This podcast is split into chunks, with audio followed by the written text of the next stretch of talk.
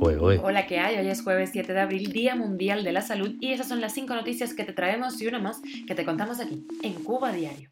Esto es Cuba a Diario, el podcast de Diario de Cuba con las últimas noticias para los que se van conectando. La Embajada de Estados Unidos en Cuba anuncia ya fecha para la reanudación de la entrega limitada de visados.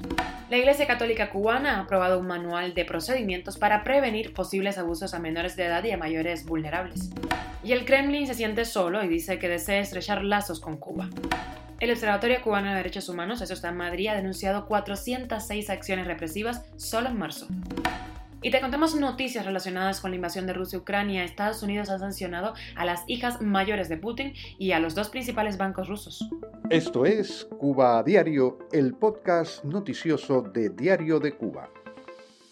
Y ojo a los interesados, la Embajada de Estados Unidos en La Habana anunció en Twitter que a partir de mayo comenzará a entregar visados a migrantes cubanos de manera limitada, priorizando eso sí, ojo, la visa IR5, que es la que permite a los padres de un ciudadano estadounidense que tenga al menos 21 años de edad vivir e inmigrar a Estados Unidos de forma definitiva, pues dicha visa implica también el permiso de residencia y de trabajo en el país, muy importante. Los cubanos que solicitaron esta visa, la IR5, después del 1 de abril, gestionarán su caso en la Embajada de Estados Unidos en La Habana, después de 1 de abril en La Habana, mientras que los que fueron citados el pasado mes de marzo lo deberán hacer en Guyana. Y la Embajada de Estados Unidos aclaró eso sí que no tiene una fecha exacta para comenzar a procesar el resto de las categorías de visados para inmigrantes y no inmigrantes en la isla.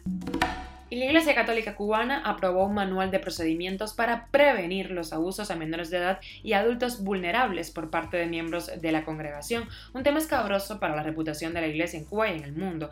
Este manual no, no está muy claro, no se sabe todavía en qué consiste. ¿no? En esta conferencia de obispos de Cuba también se tocó el tema de la creciente migración, en especial la de los jóvenes, con las consecuencias que eso trae para las familias y el país que se va envejeciendo, y también recordaron el a favor de la libertad de expresión y pensamiento en la isla que hicieron antes del 15 de noviembre, aquella marcha que no se pudo hacer en Cuba. Cuba a diario. Y Rusia se va quedando solo, se ha quedado aislado porque invadió a Ucrania y quiere amigos. Para eso está Cuba. Un funcionario del Ministerio de Exteriores de Rusia anunció que el Kremlin pretende reforzar la colaboración estratégica con La Habana, haciendo hincapié en el sector de transporte, la energía, la metalurgia, la agricultura y el turismo, que por cierto está bastante mal desde que los rusos no viajan.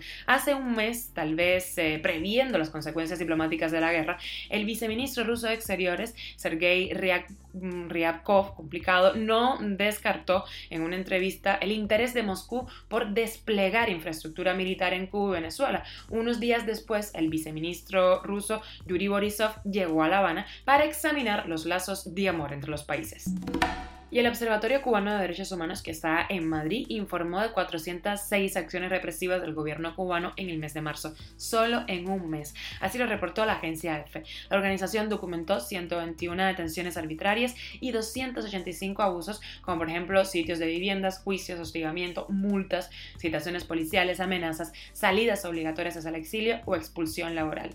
Con este trato cinco estrellas, la oposición y los activistas viven entre la espada y la pared. Sus opciones son el acoso constante, la prisión o el exilio. Cuba a diario. Y viajamos a Ucrania. Las autoridades de ese país han pedido a los ciudadanos del este que abandonen la zona lo más rápido posible ante el temor de que Rusia intensifique su ataque en el Donbass. Kiev cree que Rusia lo que está haciendo es reagrupándose y preparando una ofensiva para tratar de controlar totalmente las regiones de Donetsk, que incluyen la ciudad portuaria de Mariupol y Lugansk. Mientras tanto, Estados Unidos intensifica el bloqueo financiero a Rusia, sanciona a las dos hijas mayores de Putin y bloquea los dos principales bancos del país. Rusia, por su parte, ha amenazado a los países de la ONU que no voten en contra de su expulsión del Consejo de Derechos Humanos, una medida que debe ser decidida a lo largo de esta jornada.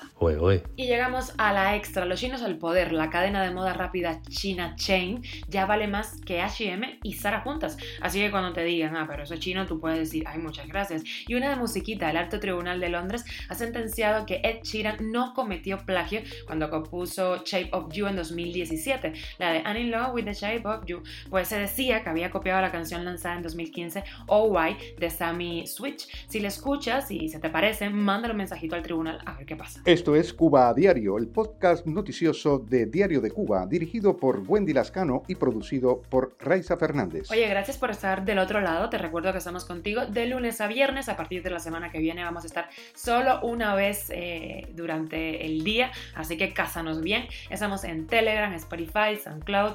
Si estás en Cuba, usa VPN, Apple Podcast y Google Podcast. Ahí también tenemos otros programas y síguenos en nuestras redes sociales. Que tengas un gran jueves.